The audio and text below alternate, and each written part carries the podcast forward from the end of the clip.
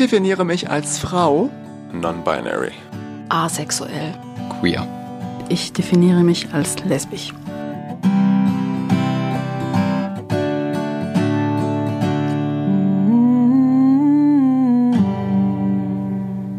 It's a new dawn, it's a new day. It's a new life for me, yeah. It's a new dawn, it's a new day. New life for me. Hallo, ich heiße Tove für dieses Interview. Bin 36 Jahre alt, lebe seit 2008 mit Unterbrechung in Freiburg. Beruflich studiere ich etwas im sozialen Bereich. Ich definiere mich als lesbisch und genderqueer. And I'm feeling good.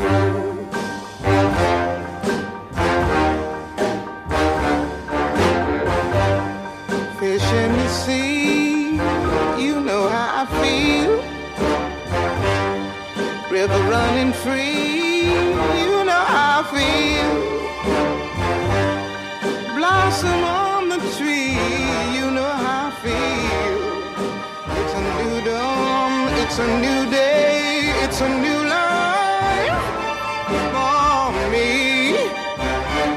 Hallo Tove, ich bin sehr froh, dass du heute dabei bist bei uns und bei unserer Reihe. Vielen Dank für die Einladung. Es wird heute vor allem auch um deine Vergangenheit gehen, so viel vorweg.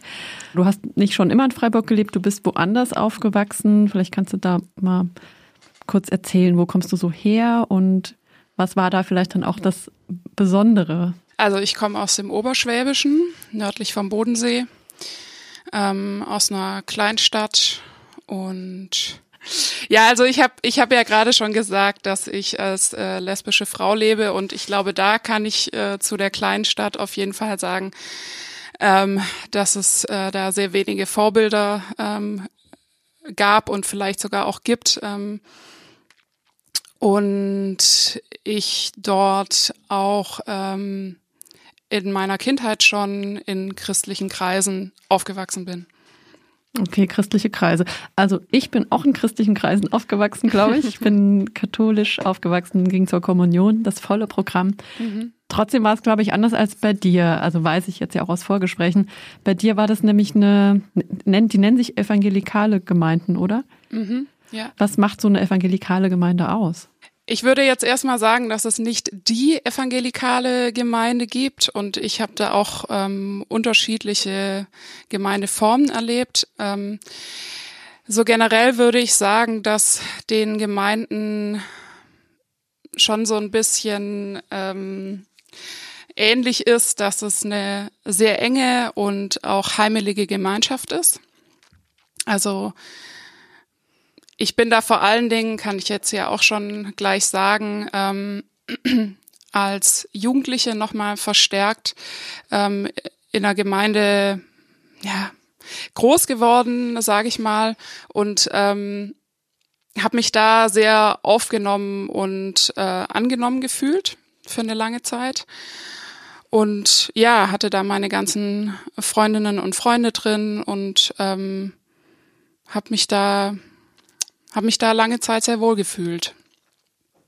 Was habt ihr denn da für, für Aktivitäten gemacht oder was, was waren so die schönen Events in dieser Gemeinde? Mhm. Also als ich äh, noch bei meinen Eltern im Oberschwäbischen gelebt habe, war ich ähm, in einem Jugendkreis, ähm, ja, wo wir Bibelarbeit gemacht haben zusammen. Also wir haben einen Bibeltext gelesen und dann über den geredet, was das für uns ähm, in unserem heutigen Leben bedeutet. Äh, zur Weihnachtszeit haben wir Plätzchen gebacken und sind zusammen auf dem Weihnachtsmarkt. Also genau, so zum Teil vielleicht auch Jugendevents, die ähm, einen Schwimmverein und eine Feuerwehr machen würden, ohne Alkohol. Ja. Aha, das ist schon mal ein Stichpunkt. Das, genau. das klingt nicht so sehr spaßorientiert. Ähm, Definiere Spaß. Ich glaube, ich hatte da schon auch Spaß. Aber ähm, es war gerade was solche Sachen angeht, wie Alkohol oder äh, Sexualität, äh, gab es da schon auch sehr klare Vorstellungen. Ja die mir lange Zeit aber auch so nicht in, in der Tragweite ähm, und ihrer Gesetzlichkeit ähm, bewusst geworden ist. Das heißt, ihr habt da gar nicht so konkret drüber gesprochen, sondern es war einfach nicht existent? Oder wie habe ich mir das vorzustellen? Mhm. Ja. Ja, im weitesten Sinne. Also doch, ich glaube, dass wir, dass, dass man das so sagen kann, dass wir da über viele Sachen gar nicht wirklich drüber geredet haben. Ähm, ich bin dann ähm, durch, ein, durch eine Verwandte ähm, zu einer Organisation gekommen und war da ähm, jedes Jahr im Sommer auf einem Teenager-Event, das nochmal sehr viel klarer auch ähm, so christliche Lehre vermittelt hat. Und äh, da wurde auch Sexualität angesprochen und ähm, dass man sich auch nicht selbst befriedigen darf und solche Geschichten. Also, und das war jetzt in meinem Jugendkreis, war das nicht Thema oder eben kein Sex vor der Ehe und so weiter. Okay, ja, vielleicht, jetzt sind wir schon bei den bisschen Negativpunkten, vielleicht können wir jetzt einfach ja. auch echt mal knallhart aufzählen, ja. was so die, die Gesetze, die Regeln waren, auch in Bezug auf Sexualität und auch gerade Homosexualität. Mhm. Also du hast schon gesagt, Selbstbefriedigung war ein Tabu, kein Sex vor der Ehe. Mhm. Ähm, also ich würde sagen, das sind so die, die Hauptthemen, ne? Natürlich auch, dass du dir nichts in dem Bereich anschaust. Äh, ähm, und Homosexualität, mh, hm, würde ich sagen, wurde eigentlich zu meiner Zeit sehr, sehr wenig thematisiert und gleichzeitig war das für mich total klar, ähm, wenn schon Sex vor der Ehe unter zwei heterosexuellen erwachsenen Menschen ähm, nicht gewollt von Gott und verboten ist, dann ist Homosexualität äh, quasi ähm, einfach noch das i-Tüpfelchen obendrauf. Also es war mir einfach völlig klar, dass es ähm, nicht geht. So, ja. Hast du zu dem Zeitpunkt schon was gespürt bei dir? Ja, im Nachhinein gesehen würde ich sagen, auf jeden Fall. Also es gab immer wieder ganz klassisch äh, Lehrerinnen, die ich verliebt war. Oder ich war auch im Fußballverein und da gab es ein, zwei Mädchen, die ich toll fand. Ähm, und das hätte ich aber zu dem Zeitpunkt überhaupt nicht ähm, so benennen können. Ne? Also das gab es einfach nicht in meinem Bild. Selbst in diesem Fußballverein war das in den 90er Jahren noch äh, ja so ein bisschen tabu, obwohl ich auch heute sagen würde, ich bin mir da ziemlich sicher, dass es ähm, unter meinen Vereinsmädels welche gab, die auch lesbisch waren und sind. Okay, also du hast schon, du hattest homoerotische oder romantische Gefühle durchaus, hast es aber für dich nicht so benannt oder klar gehabt. Mhm. Wann, wann kam dann der Punkt, wo es, ja, wo du nicht mehr drum rumgekommen bist, das so zu benennen, erstmal für mhm. dich selber? Mhm. Ja, also ich war irgendwann jeden Sommer auf diesem Teenager-Kongress, von dem ich vorhin schon erzählt habe, und war ähm, auch zwei, drei Jahre direkt hinter diesem Kongress bei Missionseinsätzen dabei von dieser Organisation. Also ich war einmal in Irland und ich glaube zweimal in England oder so. Und ähm, als ich 19 war, war ich da auf einem Missionseinsatz in England und habe mich ähm, in eine Frau verliebt, die aus Deutschland kam und da auch dabei war. Und wir haben erst eine intensive Freundschaft angefangen und irgendwann war klar, ähm, dass es mehr ist. Also dass wir beide ineinander verliebt sind und ähm, wahnsinnig viel Kontakt hatten und wenig miteinander direkt darüber geredet haben. Und das war schon auch immer wieder für mich so ein, also ich musste das schon auch immer noch vor mir selber immer wieder ähm, geheim halten, sage ich mal. Und trotzdem ist mir das durch den Zerbruch dieser Beziehung, weil sie das irgendwann für sich klar hatte, dass sie das äh, mit ihrem Glauben überhaupt nicht vereinbaren kann, dass wir ineinander verliebt sind. Ähm, durch diesen Bruch ist mir klar geworden, dass ich da für mich mal so ein bisschen auf die Suche gehen muss, ähm, was es in mir ist und wie, wie ich das irgendwie vereinbaren kann. Okay, die Frage nach dem Happy End muss ich jetzt leider nicht mehr stellen. Aber ja. es hat unterschiedliche, also es gab dann unterschiedliche Ausgänge für euch beide. Sie hat sich quasi dagegen entschieden. Ja. Ihr vermeintliches Selbst, wenn man das so gewagt formulieren möchte. Und bei dir hat es was angestoßen, einen Prozess dann auch zu reflektieren. Ne? So, wo bin ich hier überhaupt mhm. und, und passt das zu mir, bin ich das? Mhm. Aber ich will trotzdem noch mal einen Schritt zurückgehen. Mhm. Also zu, zu der Verliebtheit oder diesem, dieser Freundschaft, dieser auch romantischen Freundschaft zu dieser Frau, war ja dann sicher auch so ein krasses Wechselbad der Gefühle, oder? Mhm. Also einerseits ist man total verliebt, aber andererseits das Gewissen oder keine Ahnung, welche Instanz, der Kopf mhm hämmert, hämmert dagegen. Also mhm. wie war das? Mhm. Wie lange ging das überhaupt? Hm, also ja, du beschreibst es total gut. Ähm, es war ein krasses Auf und Ab die ganze Zeit, ähm, auch zwischen uns. Ich habe in der Zeit ähm, von, von dieser Freundin gesagt bekommen, dass sie sich äh, jemanden gesucht hat, eine Seelsorgerin, mit der sie über dieses Thema redet und hat mir empfohlen, das doch auch mal zu machen. Und hat mir dann tatsächlich über ihre Seelsorgerin jemanden empfohlen, ähm, die bei mir zu Hause um die Ecke war. Und das war ähm, mein erster Kontakt äh, zu einer Frau, die mir Seelsorge zu meinem Thema Homosexualität ähm, quasi angeboten hat und ähm, versucht hat, mir da so ein bisschen was zu erklären, auch ja genau.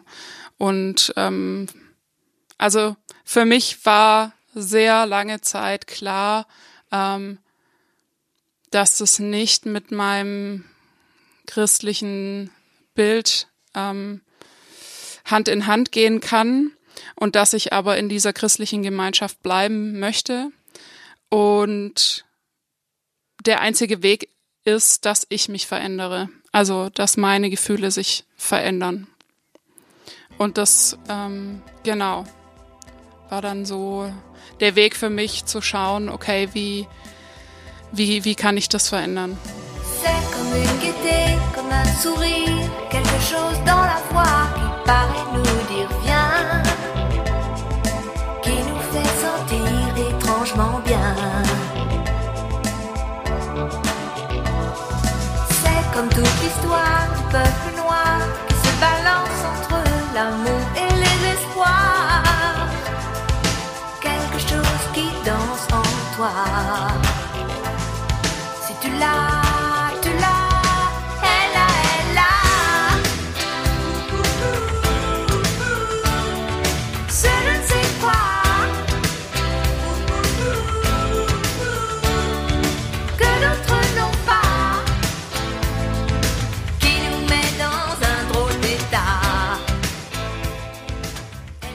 Das heißt, du wolltest nicht homosexuell sein zu dem Zeitpunkt.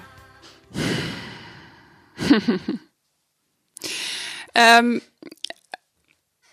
nein, ich ach, schwierig. Ähm, also erstmal hätte ich, glaube ich, diese Frage gar nicht wirklich beantworten können. Ähm, aber wenn ich jetzt an diese sehr enge Freundschaft denke mit, mit dieser Frau, dann war ich, glaube ich, trotzdem diejenige, die das in irgendeiner Form zumindest zwischen uns äh, besser akzeptieren konnte, nicht nach außen.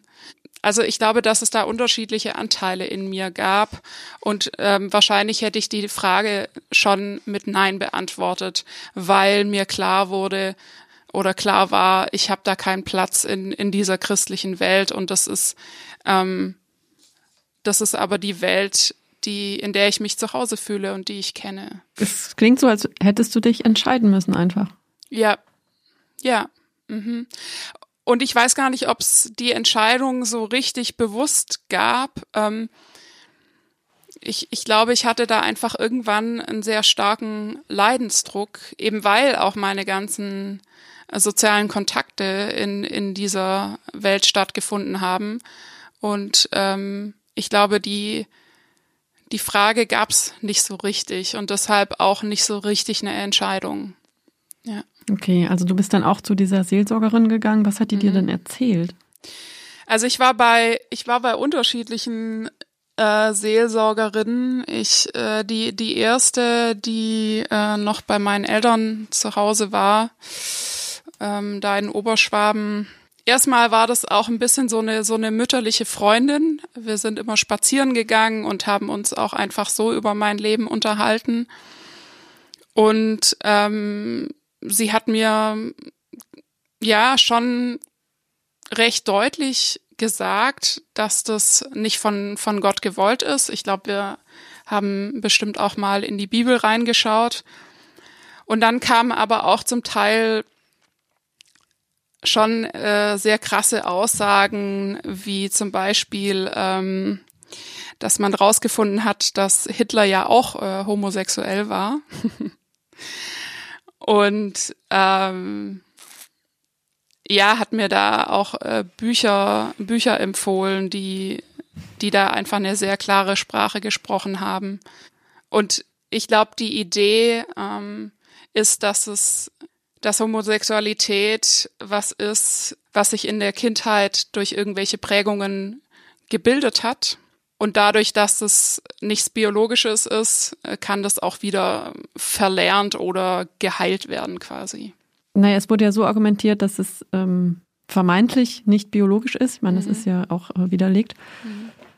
Und deswegen ähm, hat es was mit der bösen, sage ich jetzt mal, Umwelt zu tun, mhm. dass man homosexuell wird. Und das kann man ja auch Gott sei Dank verändern, wohingegen man die Natur, die Biologie nicht verändern kann. Mhm. Und jetzt frage ich mich, ob, ob automatisch auch in diesem Weltbild die Natur und die Umwelt, die Biologie ob das was Gutes ist, also auch im Sinne von Gott gewollt, Gott hat die Natur so geschaffen, wie sie ist und die ist gut? Mm, ja, schon, aber natürlich äh, ganz anders. Also die Natur ist, äh, Gott hat Mann und Frau geschaffen, ähm, die können sich vermehren und das ist, das ist die Biologie und das ist die, die Grundlage allen Lebens und deshalb ist das, ähm, also das war eher aus dieser evangelikalen Sicht ist es bis heute ähm, ein Argument gegen Homosexualität. Wie ging es denn dann damals bei dir weiter? Also du warst bei diesen, du hattest diese freundschaftlichen Beziehungen zu den Seelsorgerinnen, du hast es ja ein Stück weit erstmal verinnerlicht und dann haben wir jetzt den Exkurs zu den Bibelstellen gemacht. Mhm. Ähm, und dann? Also es, du sitzt jetzt heute hier und redest anders drüber. Wann, wann gab es den Bruch? Was ist da passiert? Mhm. mhm. Ich hatte vor genau 13 Jahren, kurz vor Weihnachten, ähm, eine ziemlich heftige Krise. Also ich, ich war insgesamt sechs Jahre auf der Suche und bei zwei unterschiedlichen Seelsorgerinnen. Und ähm, das hat mich tatsächlich irgendwann äh, an eine ziemlich krasse psychische Grenze gebracht. Und ähm, wie gesagt, kurz vor Weihnachten vor 13 Jahren ist meine Seele, glaube ich, so ein bisschen zusammengeklappt. Ähm, und die Frage kam mir auch, ähm, ob, ob Gott mich ähm, am Leben lassen würde, quasi, wenn ich lesbisch leben würde. Das, diese Frage kam mir so in dieser Zeit, die ziemlich crazy ist und ziemlich krass.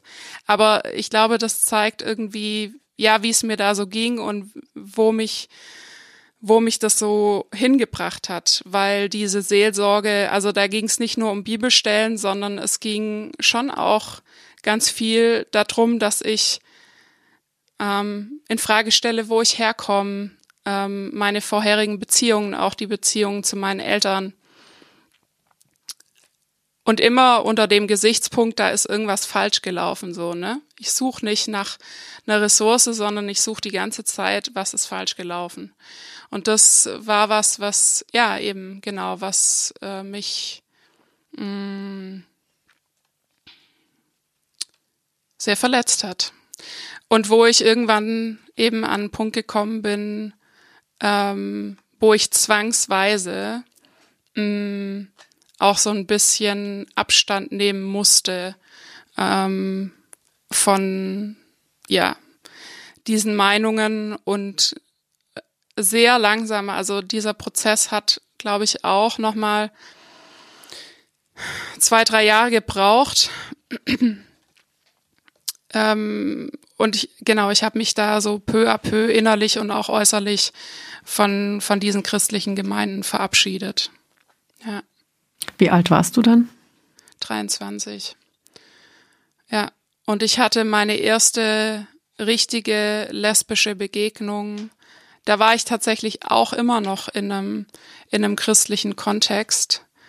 Ähm, zwei Jahre später, da habe ich noch ein, da habe ich ein christliches Jugendcafé geleitet äh, im ländlichen Hessen und habe mich da in eine ähm, verheiratete äh, ehrenamtliche Mitarbeiterin verliebt und die war eigentlich für mich erstmal so ein bisschen safe, weil sie war ja verheiratet und ich dachte, okay, ich habe mich einfach ein bisschen in die verliebt.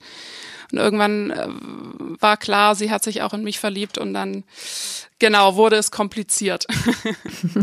und das war für mich, glaube ich, also diese Begegnung, auch diese erste ähm, lesbische Begegnung war für mich auch nochmal so ein ganz klarer Knackpunkt. Ähm, ich will das, ich will mich da nicht mehr verleugnen oder das, vielleicht war das sogar noch drei Schritte zu viel. Ich will mich nicht mehr verleugnen, sondern eher so, ich, ich kann das nicht mehr. Genau. Und ich bin da dann weggezogen, weil die Beziehung auch, ähm, weil das dann echt einfach auch kompliziert wurde und sie sich erst klar werden musste, was, was sie möchte.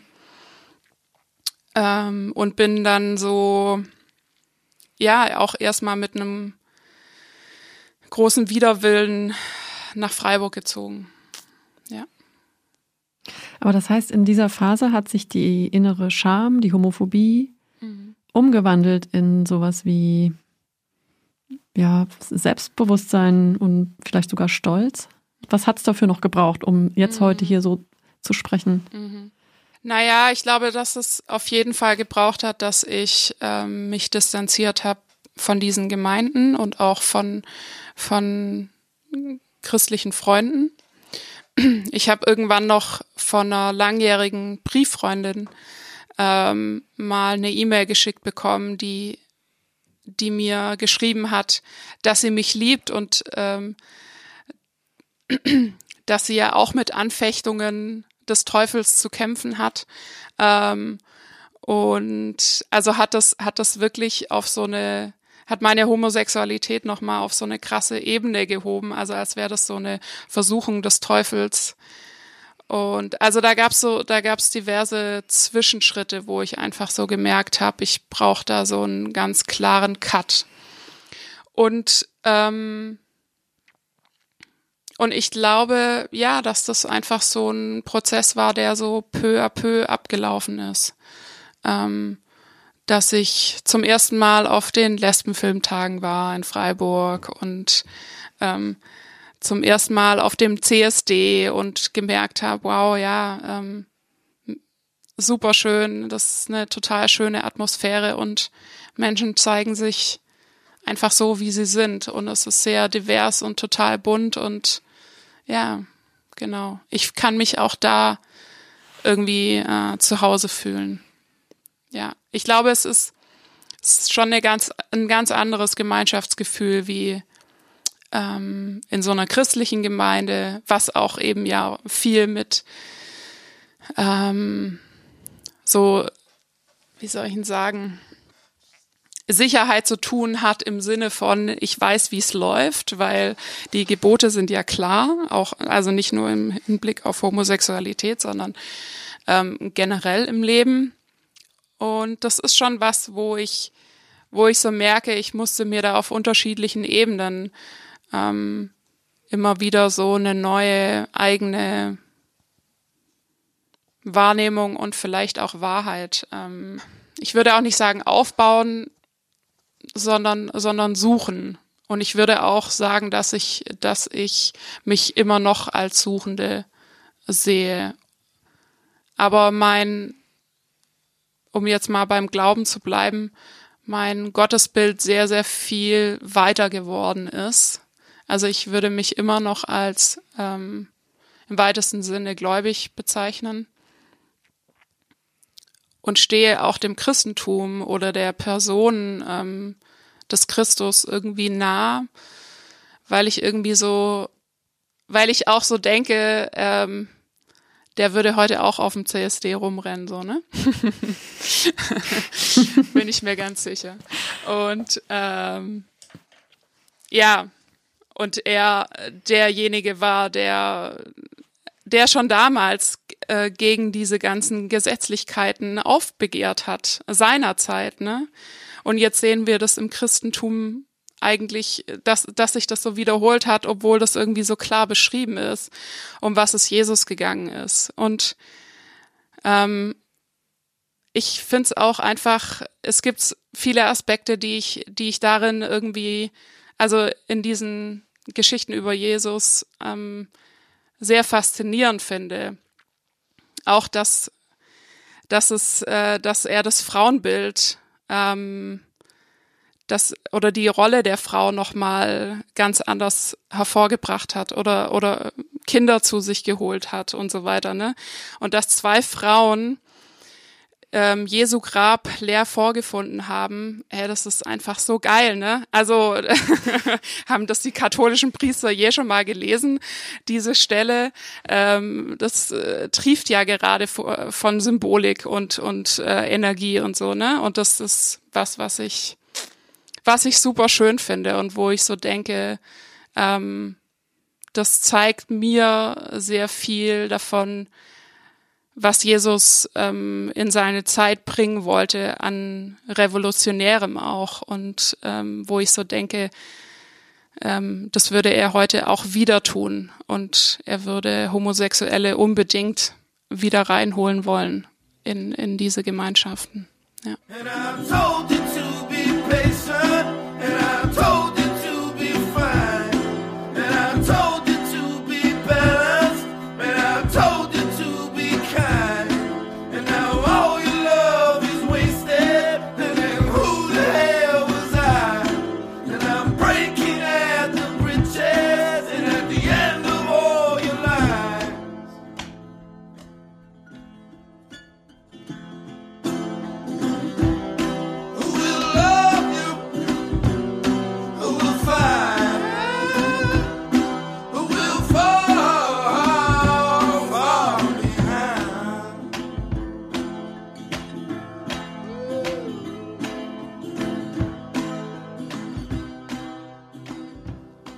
Würdest du sagen, du hast heute deinen Frieden gemacht, auch mit, mit dieser Gemeinde? Oder welche Gefühle kommen dir, hm. wenn du drüber sprichst? Ja.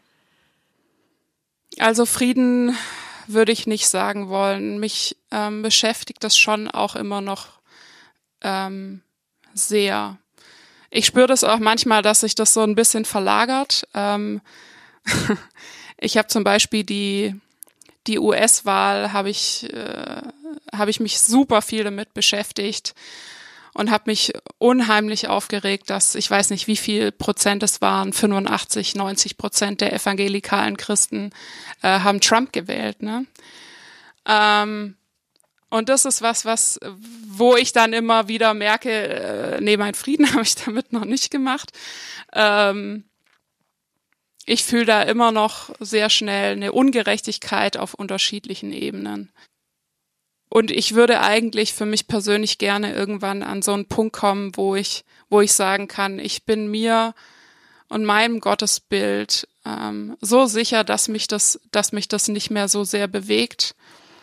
Ähm, und ich da vielleicht auch ja wieder in eine Begegnung auch mit äh, christlichen Menschen gehen kann. Das habe ich, das habe ich jetzt zurzeit eigentlich ähm, relativ wenig. Also in dem Sinne, dass dass ich mir das, dass ich mir das aktiv suche. Ich habe das Glück gehabt, ähm, in meiner in meinem Studium einer katholischen ähm, Religionspädagogin begegnet zu sein, deren Begegnungen mich ähm,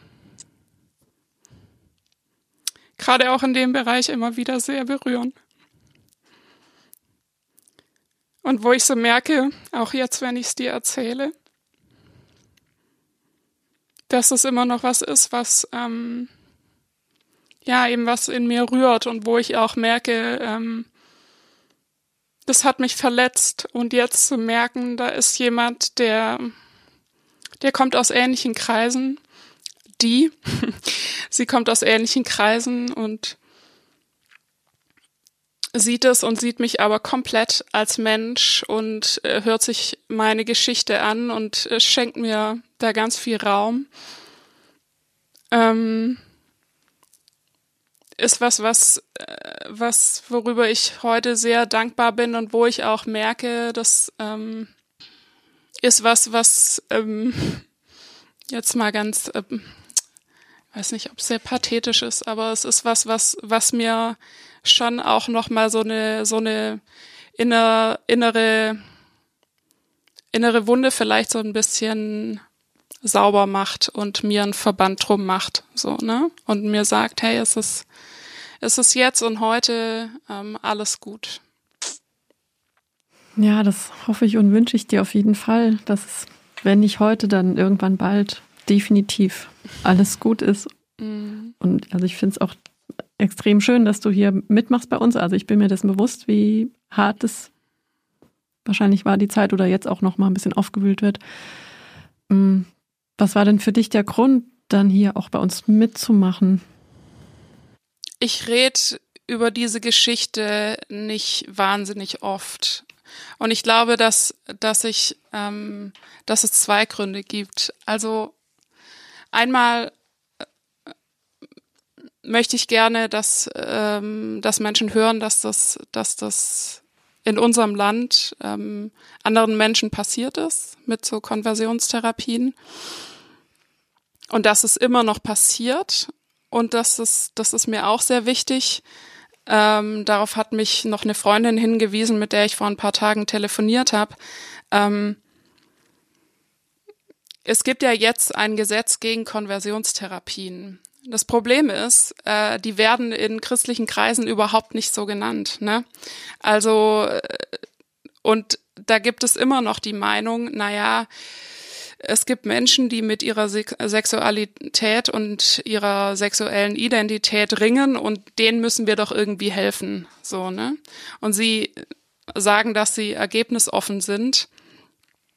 Ähm, ich glaube aber trotzdem noch, dass es in ganz vielen Fällen ähm, eben nicht wirklich ergebnisoffen sind, ist und diese Seelsorge doch immer noch eigentlich den Grund hat ähm, und den Zweck, Menschen dazu zu bringen, ähm, von ihrer Homosexualität geheilt zu werden. So, ne?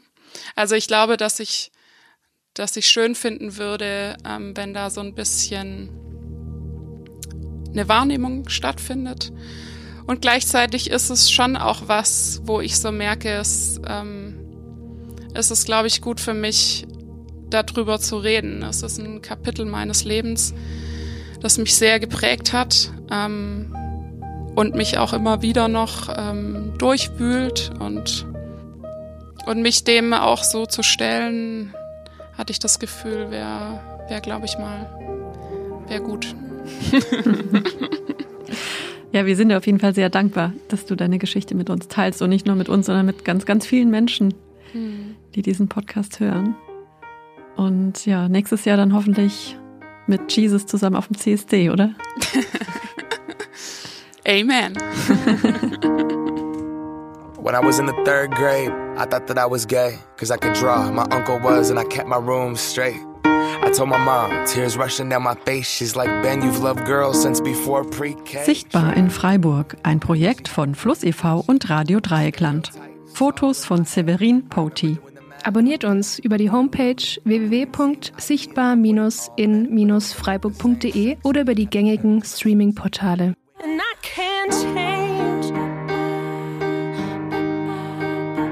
Even if I tried,